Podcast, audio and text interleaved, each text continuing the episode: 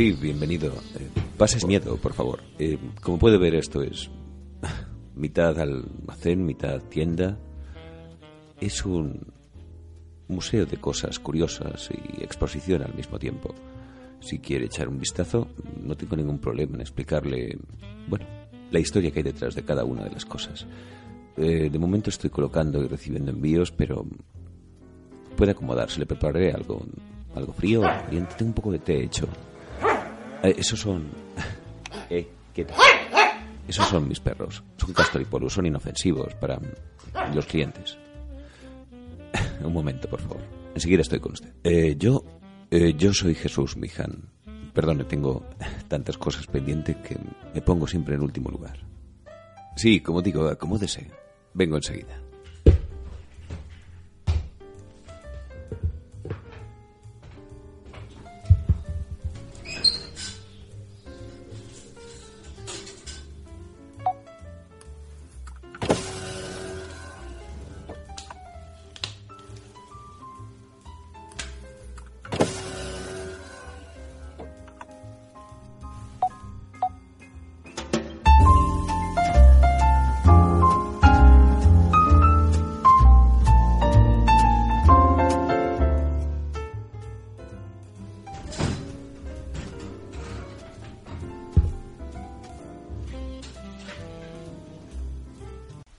Sí, son. eh, solo son las bridas de un caballo.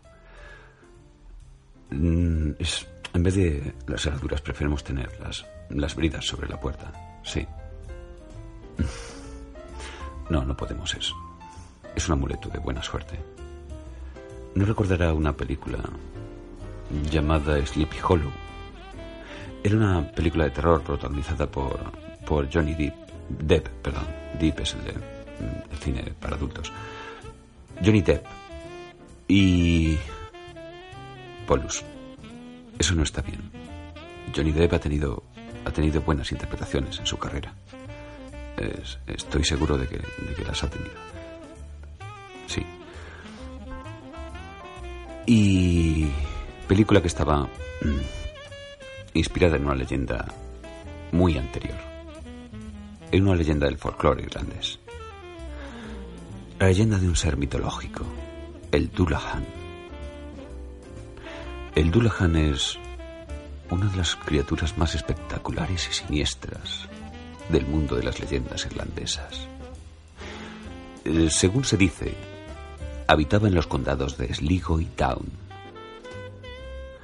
Y hoy en día aún son muchas las fiestas que los recuerdan a medianoche, cuando aparecían, vestidos de negro y montando un caballo que refulgía como la plata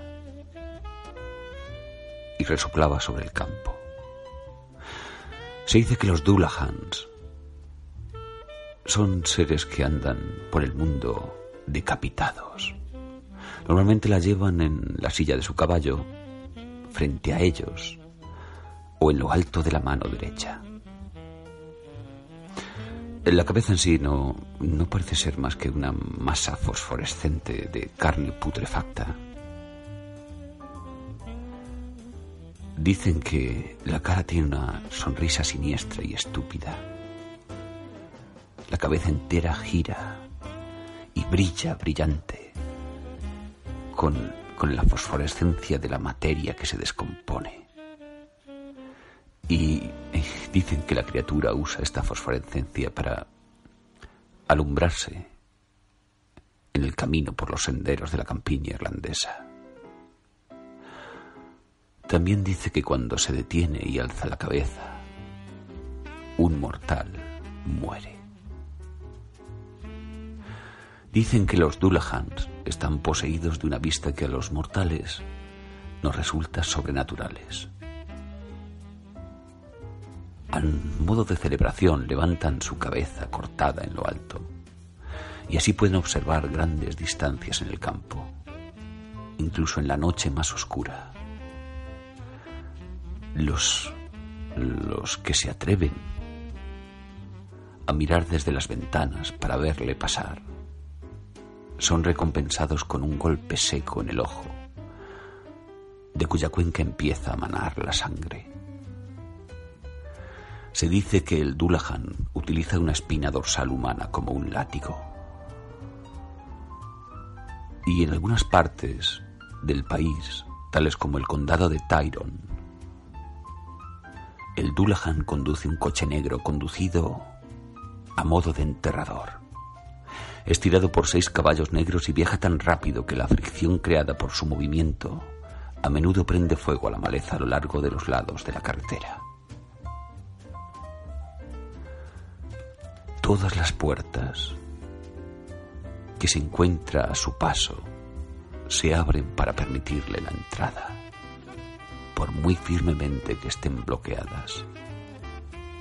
Nada le impide pasar.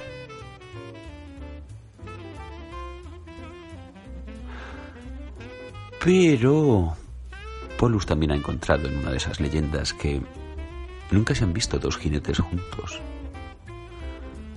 Por eso se le ocurrió lo de poner unas bridas encima de la puerta. Sí, es un perro listo. Es un poco snow también. Polus, un momento. Huele a muffin, Polus. Ya se está tonteando con el Starbucks otra vez, ¿verdad? ¿Y si todos tus amigos se tiran por un puente?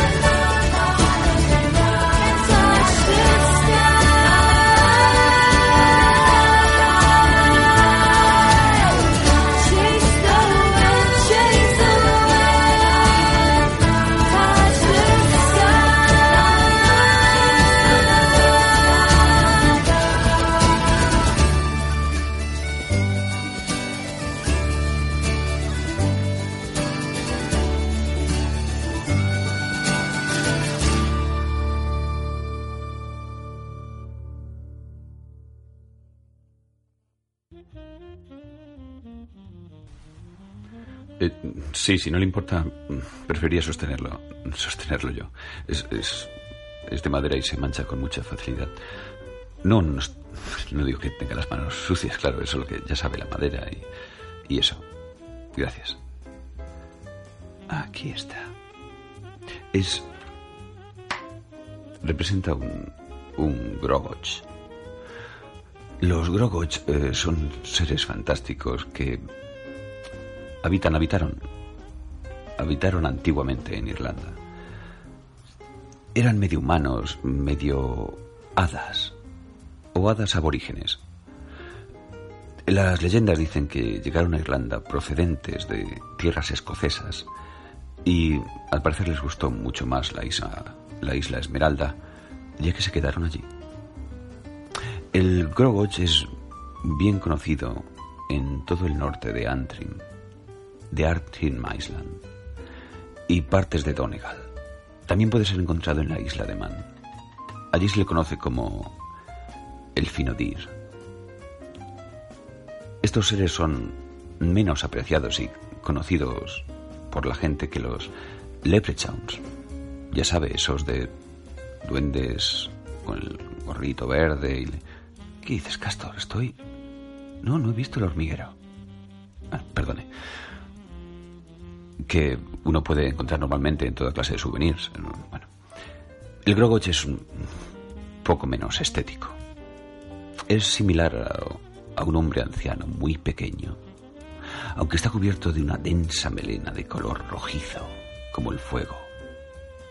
Y también de pieles, aunque no suele llevar ropa. Cuando realizan un viaje suelen ir tapados con gran variedad de ramas, malezas, hasta el punto en que resulta difícil distinguirlos del, del resto del paisaje, incluyendo todo tipo de suciedad que se les va pegando cuando, cuando van caminando. No, no, lo de la higiene personal supongo que que están excluidos del resto de, de ramas férricas.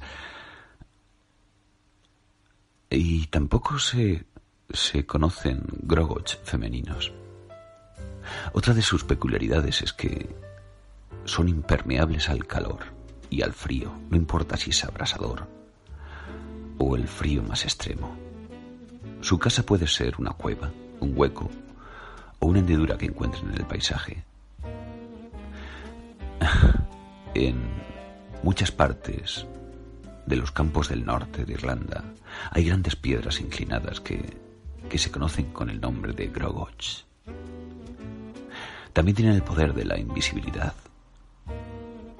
y con mucha frecuencia pueden ser observados solo por personas de su confianza, de su mayor confianza. Aún así se les considera seres sociales y pueden unirse a determinadas personas y ayudarles con la siembra o, o con la cosecha y las tareas domésticas. De hecho, siempre rondan por los hogares buscando algún trabajo que hacer. Lo único que piden a cambio, una jarra de crema. Y eh, es importante tenerla preparada porque son criaturas pacíficas. Pero si no reciben su pago, desharán todo el trabajo realizado, como si nunca hubieran estado ahí. Al, al igual que muchos otros seres féricos, los Grogots tienen un gran temor por los clérigos y no suelen entrar en ninguna casa si en su interior hay un sacerdote o un ministro de la iglesia. Esta leyenda se, se creó en un, en un principio por parte de los propios clérigos, naturalmente. Los dejaba en muy buen lugar.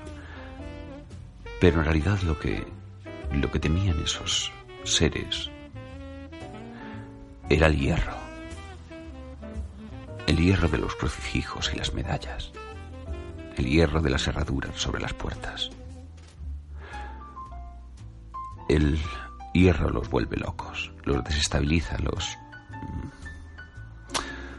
es como si rompieran la brújula que tienen en sus cabezas, sus férricas cabezas. Si no le importa, voy a de... Estaba aquí. Estaba aquí. Perdona un segundo, Castor. Sí, estaba aquí. Castor, lo quiero vivo.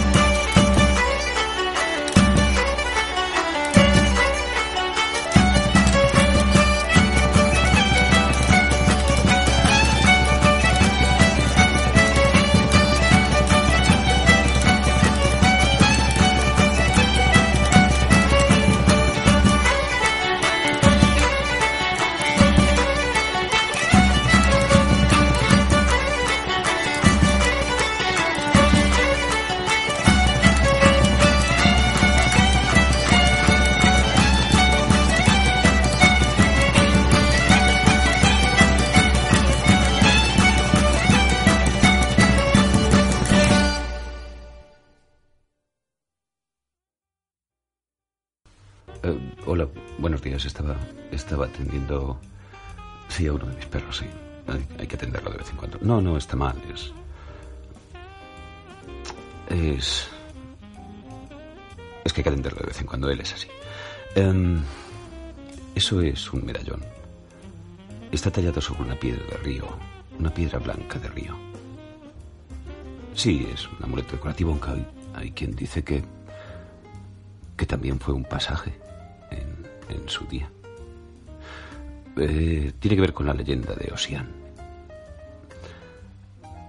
El mítico poeta y guerrero Osian, hijo de Fingel, fue el rey de los fenianos y, según cuenta la leyenda, fue uno de los pocos mortales a los que se le permitió la entrada al Tir la isla de los elfos o de las hadas. Un buen día, Osian salió de cacería acompañado por un grupo de fenianos y, para su sorpresa, se encontró con una mujer de dorados cabellos y una extraordinaria hermosura, montada sobre un caballo. La doncella, cuyo nombre era Niam, quedó prendada de Osian y le invitó a viajar con él a la legendaria tierra de Tirnanog, más allá del mar y de los dominios de los mortales. Ocean aceptó y juntos viajaron al lomo de caballo hasta aquel mágico lugar, pasando por los más extraños y fantásticos paisajes. Paisajes que se retorcían, que cambiaban de color y se difuminaban. Ante la visión de un palacio que se alzaba sobre el mar, Niam pidió a Osian que liberase a una de las damiselas de Danán, quien había sido apresada por el demonio marino Fomor. Fomor, verá, dentro de el mundo de la mitología celta, eh, hay unas extrañas criaturas conocidas como Fomori que venían de alguna isla cercana a Irlanda, según relata el libro de las invasiones, y están relacionadas con los gigantes y a su vez con las criaturas marinas. El libro de las invasiones de Irlanda es una recopilación de diferentes mitos y leyendas de tradición oral, pertenecientes a diversas épocas. En ella se nos cuenta la historia de Irlanda en los tiempos previos a su colonización por parte de los hombres. Y las batallas que libraron entre sí los seres sobrenaturales por su control. Sí, se podría considerar como una génesis, una historia previa a la existencia de los hombres. Aunque sin concretar los detalles de, ya sabe, la creación. Cielo, tierra, animales, chasquear dedos, esas cosas. Los Fomori fueron una de las primeras razas en pisar Irlanda. Más tarde llegarían los Tuatha, de Danán, o los Pazolon, aunque finalmente sean los hijos de Miles Piane, que proceden, sí, de La Coruña, quienes terminaron por expulsar a todas las criaturas y conquistar Irlanda. Como en otras mitologías europeas, la celta nos cuenta que la tierra primigenia estaba habitada por gigantes llamados Fo perdón, Fomori, poseedores de una curiosa fisonomía. Estos seres se nos describen como vagamente humanos. Y se hacen hincapié en las tres hileras de dientes y en el aspecto definitivamente marino de los seres, a pesar de su tamaño gigantesco. Decían estar comandados por un caudillo llamado Valor, diferente al resto de ellos, en que tan solo tenía un ojo en la frente.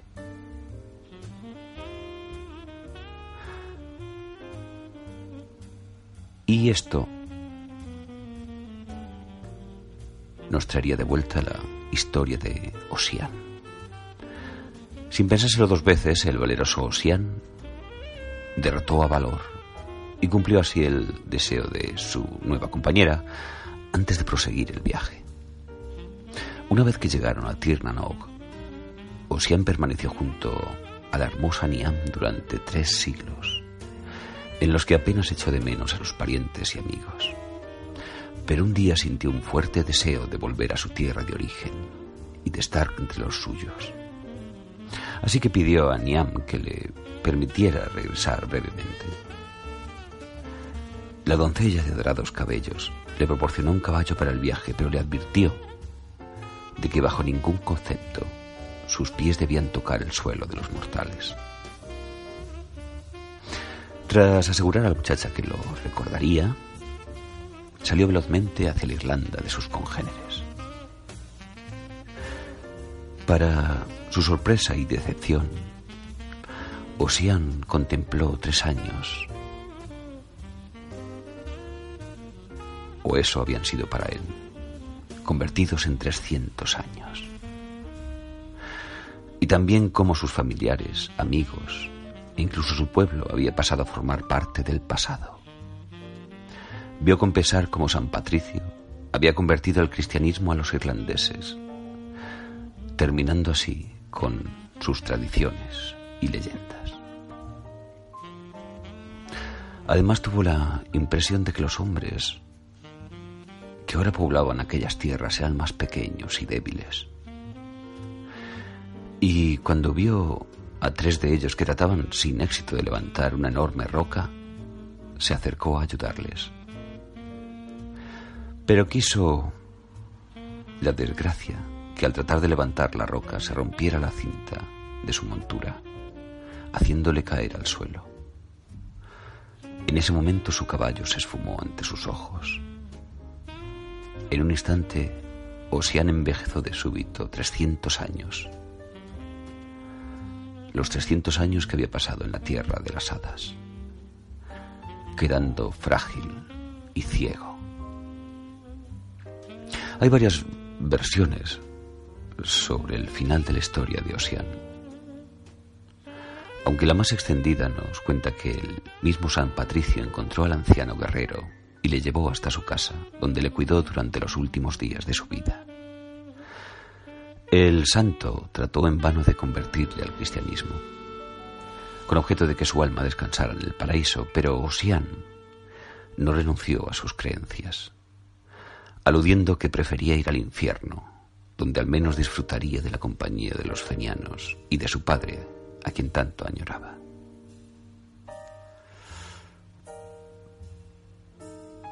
Por eso ese colgante está en la vitrina, porque a lo mejor alguien viene buscando su pasaje. Perdón, eso ha sido un poco negro, ¿no? Sí, demasiado. Voy a hacer un poco más de, de té. Si ponga lo que quiera, claro.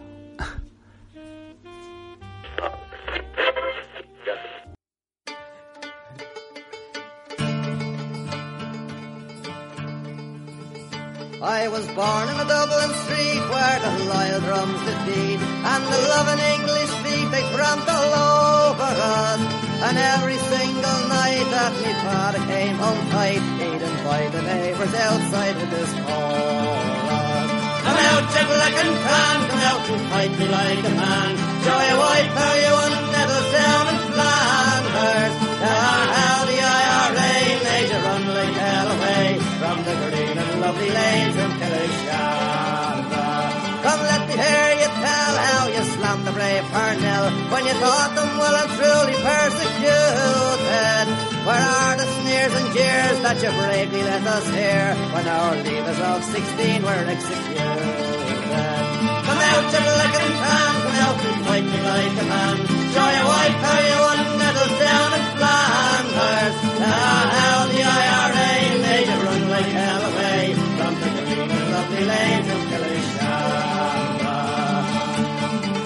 Alan Larkin and O'Brien, how you bravely called them swine. Robert down the two you hung and threw and quartered. High upon the scaffold high, how you murdered Henry Joy and our croppy boys in Wexford you did slaughter. Come out, you black and tan, come out and fight me like a man.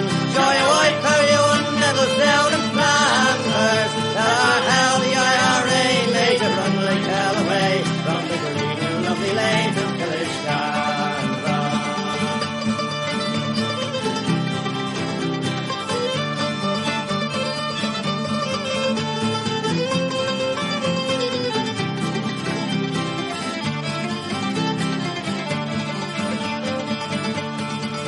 Well, the day is coming fast and the time is nearly past when each journey will be cast aside before us.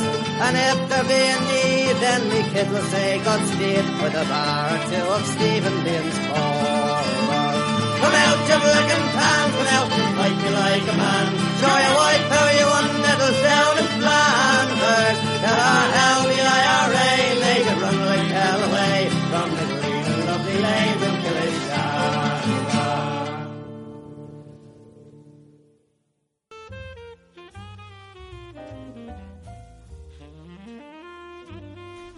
No, eso no, no forma parte de los artículos de la tienda. Es, es un, un salmón de, de broma de estos que llevan una placa de madera y van a una pared.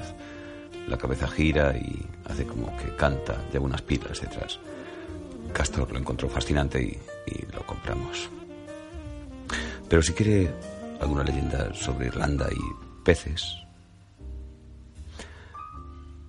hay leyendas en Irlanda que se entremezclan con la historia del, del propio país.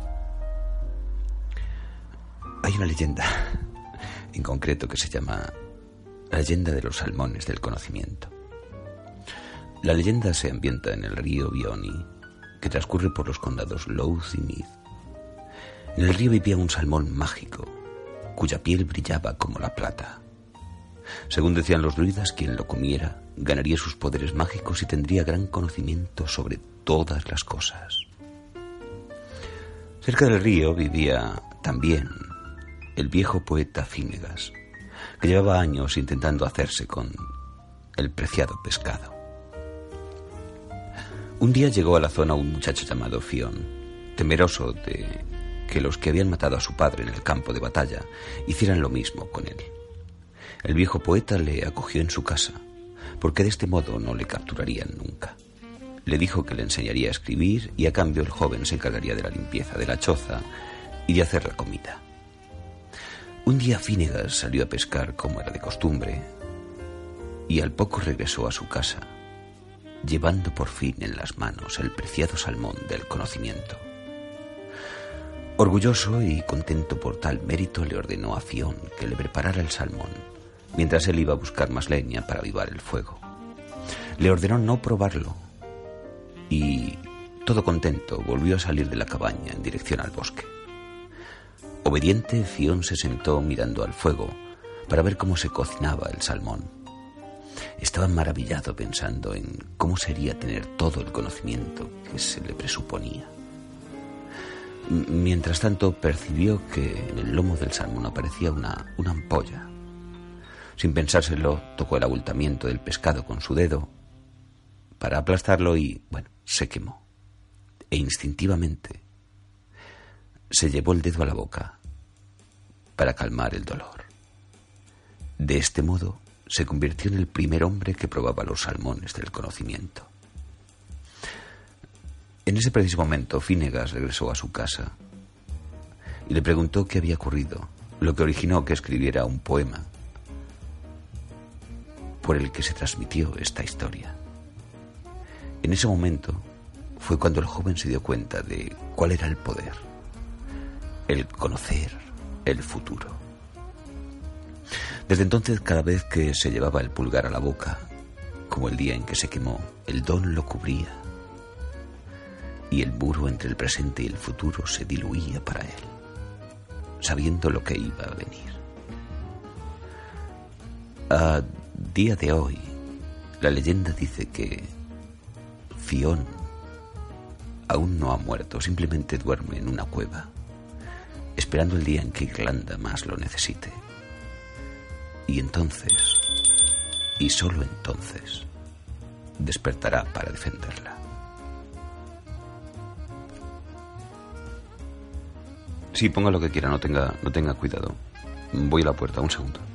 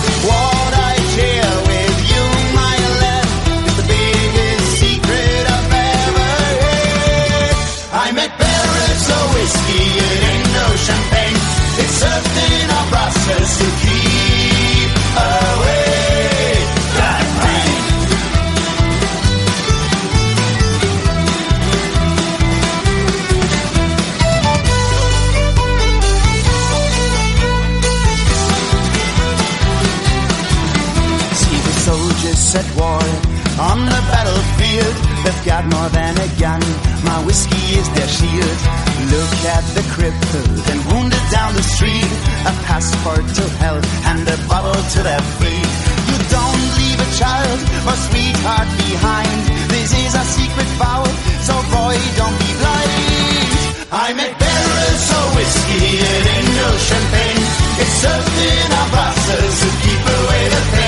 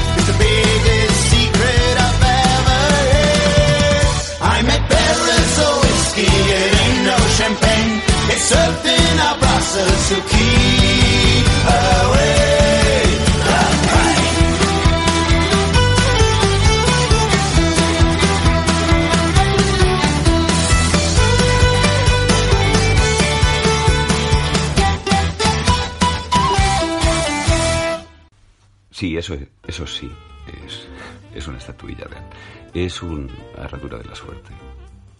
Y también es un símbolo de el dios Luke, de la mitología irlandesa. El nombre Luke probablemente sea un teonimo que viene de Lug, luz, y procede de Leuk, brillar por lo que el nombre del dios Luke podría traducirse como el luminoso, el, el brillante. En parte de las sagas que conforman el ciclo mitológico irlandés se mencionan los siguientes oficios. En muchas de las sagas que conforman el ciclo mitológico irlandés se le menciona como hábil en muchos oficios albañil, herrero, campeón, artista, guerrero, poeta, historiador, hechicero, médico, copero y braserero.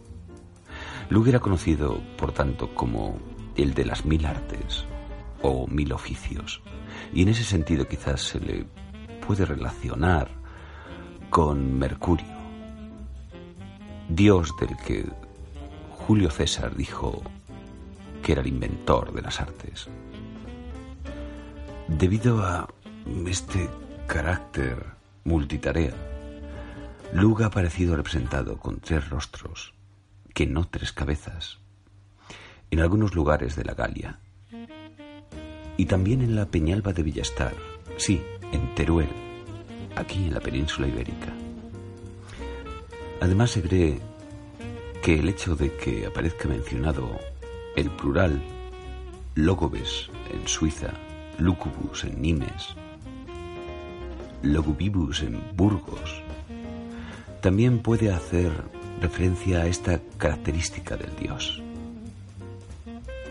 Las tres caras. Otra interpretación relaciona esta pluralidad en el nombre y en el rostro con la intención de marcar el gran poder de un dios con, tantos atributos. Una necesidad en la representación. Luke debió, bueno, debió abarcar prácticamente todas las funciones y facetas posibles. Y es curioso que en esto fuera superior a todos los dioses, aunque no fuera en sí una divinidad primordial. Luke se ha comparado con dioses de la mitología griega y romana, y esto ayuda a conocer un poco más sobre él. Sabemos que el nombre de Luke quizás significará el brillante. Y también sabemos que algunos calificativos del dios Apolo era el Lucios, es decir, el que nace de la luz. Otra de las cosas en las que se parecen estos dioses es que ambos portan armas características de hombres jóvenes. Una lanza en el caso de Luke y un arco en el caso de Apolo. Y los dios tienen un cuervo como animal oracular. El animal oracular era el familiar que hacía de oráculo. Sí, como el familiar en los brujos. También sabemos cómo era el aspecto físico de estos dioses rubios, jóvenes, bellos y de gran estatura. Quizá el mismo Luke tenía ese aspecto, aunque no han llegado hasta nosotros ninguna imagen o descripción. Lo más cercano es una frase en la que se decía que Luke, al igual que la luz, implícita en su nombre, hace apariciones rápidas y fulgurantes.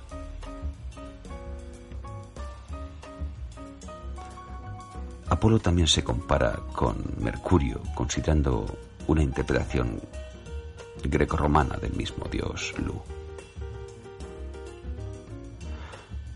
Las evidencias de que este dios llegó aquí a la península ibérica se extienden alrededor del río Duero y el río Turia. Además de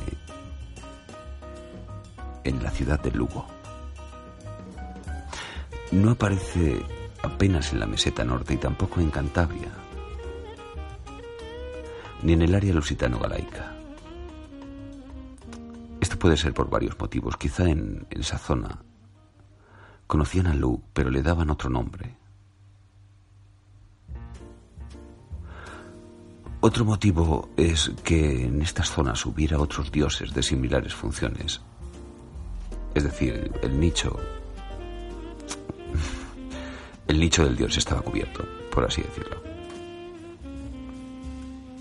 Aunque simplemente puede que no se hayan descubierto más hallazgos aún.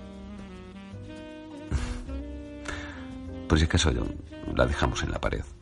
Le da un aspecto poco country, ¿no? Un momento. Sí, un momento.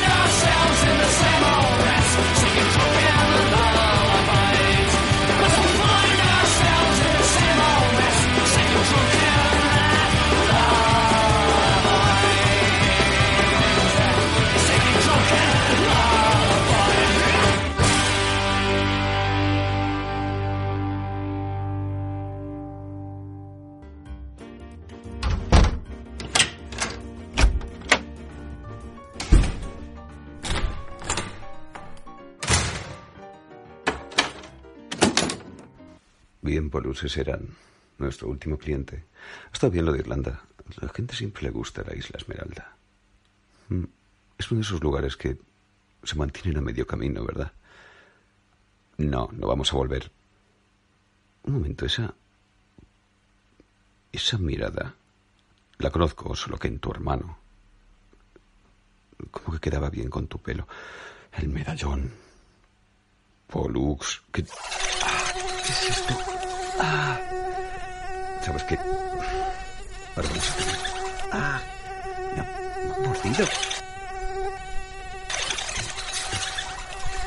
Sí, Polus también es un portal. Ah. Están por todas. Castor.